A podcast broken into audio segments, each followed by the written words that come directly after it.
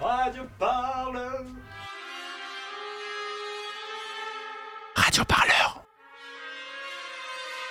Le son de toutes les luttes. Sur radioparleur.net. Aurélie Trouvé, porte-parole d'attaque. Le 2 décembre, ce qu'on a fait, c'est euh, on est allé occuper euh, l'Apple Store d'Opéra. Euh, donc on était euh, plusieurs dizaines de bénévoles hein, associatifs. On y est allé, disons, en, en groupe. On est rentré de manière tout à fait pacifique. Alors c'est vrai par surprise. On voulait absolument pas que les clients s'en aillent. Au contraire, on voulait discuter avec les clients. C'est Apple qui a demandé à tous les clients de sortir. On- on a vu des clients invités, disons, énergiquement à, sortir euh, de l'Apple Store. hein. Donc, euh, ce qui est très étonnant, c'est ensuite de venir nous dire que c'est nous qui mettons euh, en danger la sécurité des clients et des salariés.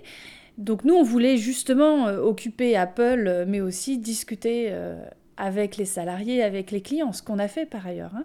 puisqu'on avait aussi une équipe en dehors de l'Apple Store hein, qui a discuté avec les clients pour expliquer pourquoi on faisait cette action. On a distribué des tracts, des documents. euh, on avait fait un, gros rapport euh, qui a été travaillé par plusieurs économistes euh, pour expliquer en quoi Apple pratiquait l'évasion fiscale.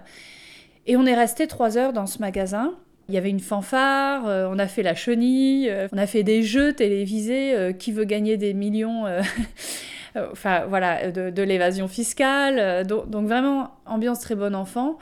Et voilà, au bout de 3-4 heures, on est sorti parce qu'on avait l'engagement d'Apple de pouvoir discuter de ce sujet-là, ce qui s'est fait du coup euh, 15 jours, 3 semaines après. Euh, mais notre réponse ne les a pas satisfaits puisqu'on a dit qu'on continuerait notre mobilisation. Et je le dis clairement, nous allons la continuer. Et euh, ce qui dérange Apple, à votre avis, c'est quoi? C'est qu'il y a euh, des occupations qui empêchent le business dans les magasins ou c'est le discours qui est porté par les actions C'est quoi qui les dérange le plus?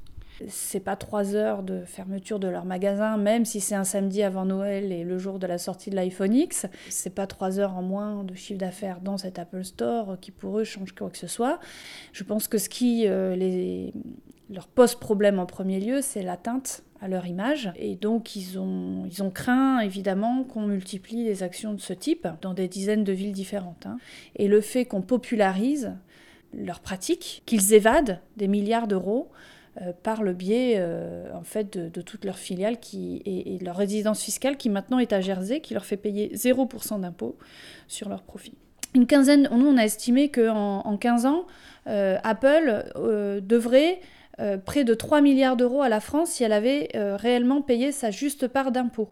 Et en attendant, c'est nous qui sommes accusés et à qui on réclame 150 000 euros en cas de future action d'attaque contre Apple.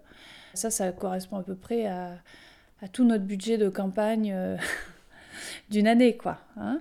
Ça coûte combien à Attaque de se défendre face à Apple euh, devant la justice française? Ben, on rémunère un avocat.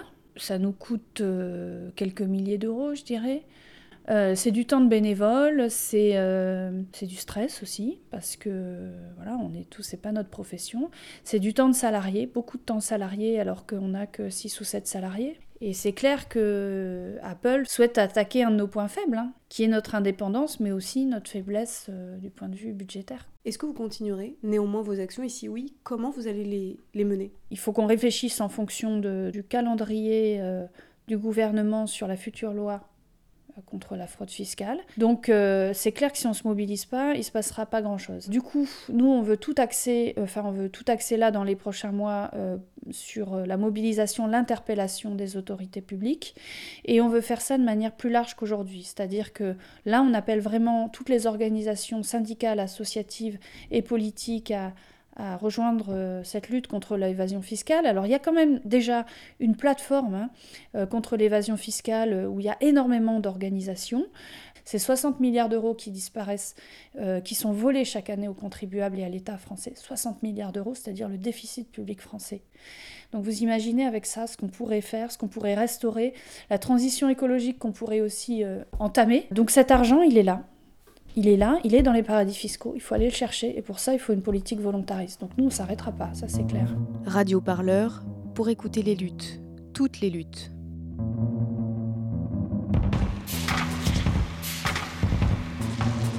Retrouvez-nous sur radioparleur.net.